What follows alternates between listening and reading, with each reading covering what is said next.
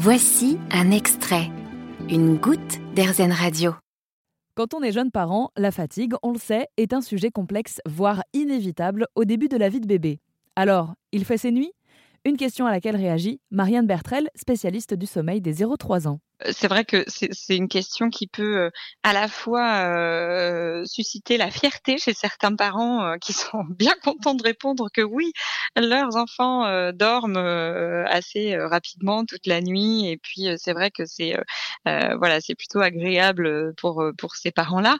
Après, ça peut être une question qui peut être source de frustration pour d'autres parce que le sommeil du, du jeune enfant va être conditionné par son tempérament, par son histoire de, naissance, euh, par euh, ses éventuels euh, soucis de santé. Les enfants qui ont du reflux, par exemple, vont plus souvent développer des, problèmes à enchaîner les cycles de sommeil et à associer le sommeil à quelque chose d'agréable.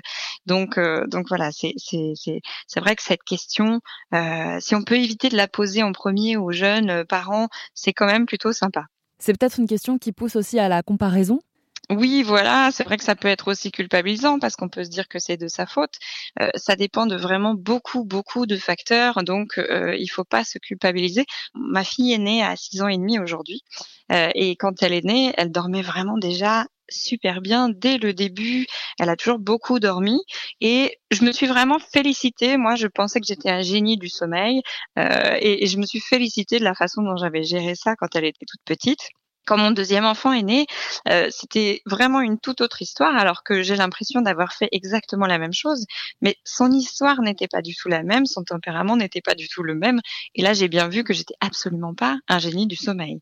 Donc il faut ni se culpabiliser quand son enfant a des problématiques euh, euh, à développer un, un, bon sommeil, ni trop penser euh, voilà qu'on est qu'on est un génie, comme moi j'ai pu le penser. Si son enfant dort bien, c'est c'est c'est vraiment plutôt de l'ordre de la chance ou, voilà de, plein de facteurs. Ça dépend de plein de facteurs différents. Est-ce que pour le sommeil de l'enfant, euh, c'est bien de le faire dormir dans le lit des parents? Alors, le cododo est préconisé euh, par euh, l'OMS jusqu'à environ six mois. Donc après, on va avoir des enfants qui vont très bien dormir en cododo jusqu'à même plus tard que ça. Et puis des parents aussi d'ailleurs, hein, parce que ça compte aussi. Euh, il y a des parents qui sont pas du tout à l'aise avec le cododo.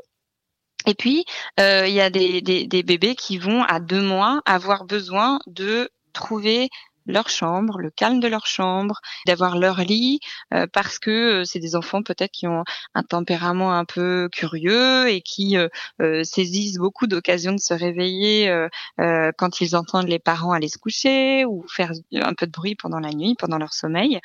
donc le cododo, c'est vrai que c'est une bonne solution pour les premiers mois, ça rassure beaucoup les parents. Et puis bon, j'ai moi-même pratiqué le, le co-sleeping hein, plutôt, donc le fait de dormir avec son enfant. Donc c'est quelque chose qu'il faut mettre en place de façon sécuritaire. Concrètement, euh, si dans l'habitude de la famille, on a envie de faire du cododo, du co-sleeping et que tout le monde dort bien, alors c'est merveilleux. En revanche, si ça empêche euh, les parents de dormir au point qu'ils sont très fatigués euh, et que ça nuit à, toute la vie de famille et à leur vie professionnelle, ou que l'enfant lui-même ne dort pas bien euh, avec son parent, alors à ce moment-là, c'est peut-être pas adapté pour cette famille. Tout ça, c'est un équilibre à trouver en fonction des familles, en fait. Exactement. Il n'y a pas de bonnes ni de mauvaises habitudes en ce qui concerne le sommeil. Il n'y a que des habitudes qui vont être adaptées à chaque famille. Merci beaucoup Marianne Bertrel. Merci à vous. Et je rappelle que vous proposez en ce moment 21 fiches pour améliorer et comprendre le sommeil de bébé. Ça se passe sur la plateforme de cagnotte participative Ulule. Vous avez aimé ce podcast Erzen? Vous allez adorer Erzen Radio en direct. Pour nous écouter, téléchargez l'appli Erzen ou rendez-vous sur rzen.fr.